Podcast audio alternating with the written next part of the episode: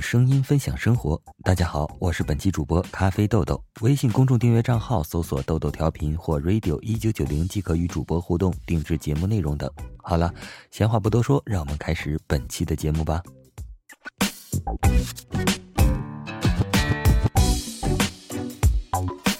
文杰刚到北京时，兜里只揣了几百块钱，找了几份工作，全都被拒之门外。天寒地冻的，他无处可去。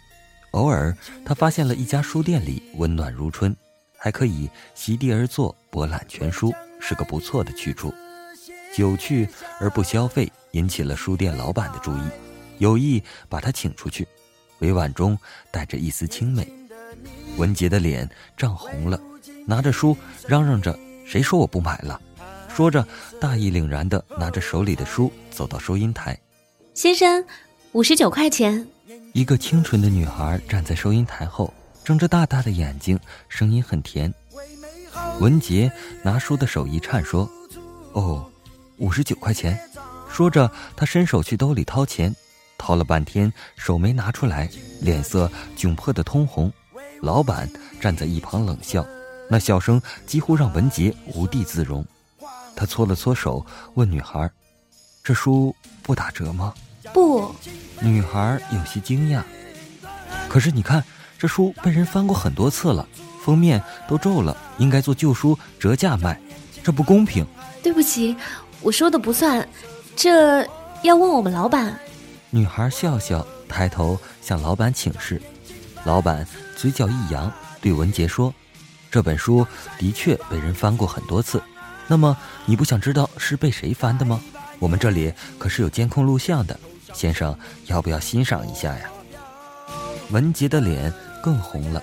他突然想起宋丹丹的小品《剪社会主义羊毛》，只认准了一个很剪，结果这只羊被剪成了秃子，而他犯了同样的错误。这几天一直带住这本书看，如果非要和老板较真，他似乎得不到好处。无奈中掏出兜里的一把硬币，这是他特意为坐公交车准备的。哗啦一声，放在收银台上。女孩的脸色一变，吞了吞口水，一个一个拿起来查。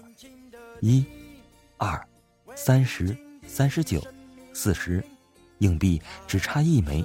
女孩抬头向他看去。文杰继续把手伸进兜里，翻遍了所有的兜，都没有再找出一块钱来。老板一脸铁青的站在边上：“先生，你是来我们这里捣乱的吧？”文杰尴尬的没词反驳，只好耷拉着脑袋，用力握着手里的书。老板，他的钱我先替他垫上吧。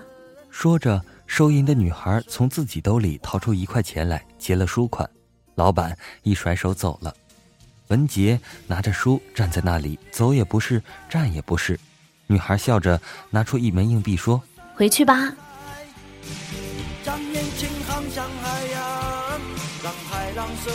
文杰接过硬币，几乎逃一样出了书屋，拿着这枚仅有的硬币，他没有坐公交车，走了将近两个小时才到他住的地下旅馆。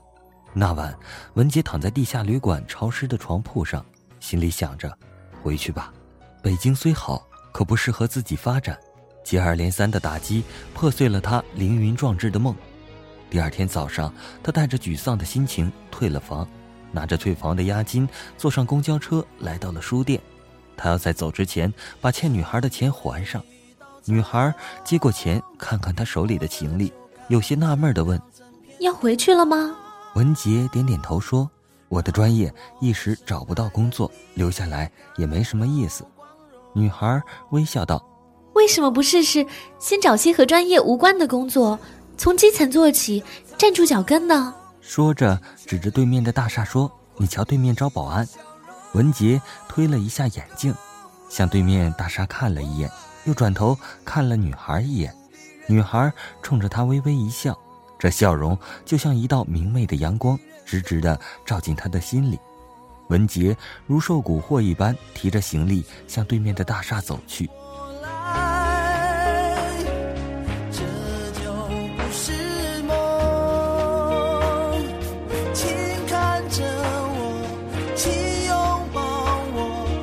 多年后，文杰靠在自己的努力在北京站住了脚跟，买了一套属于自己的房子，而房子的女主人便是送他硬币的女孩。文杰事业有成后，女孩常担心他会变心，偶尔用话语试探他，他总是从兜里掏出那枚硬币，用手轻轻地摸着，然后紧紧地把女孩搂在怀里。身为一道彩虹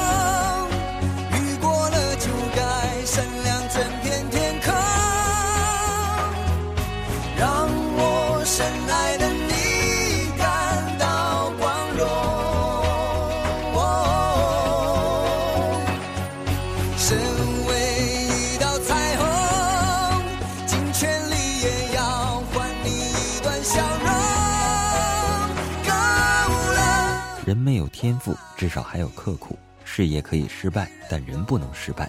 这篇故事，豆豆倒不是要传递什么爱情故事，当然了，只是我自己的感悟罢了。同样的故事，百种人有百种看法，吐槽一下豆豆同学的观点罢了。现如今形成的年轻人退出北上广的风潮，曾经引起过媒体一段时间的关注。其实，无论是涌入或退出，在我看来并不重要。这个问题的关键点是，当事人的抉择是基于一个什么样的考量来决定的。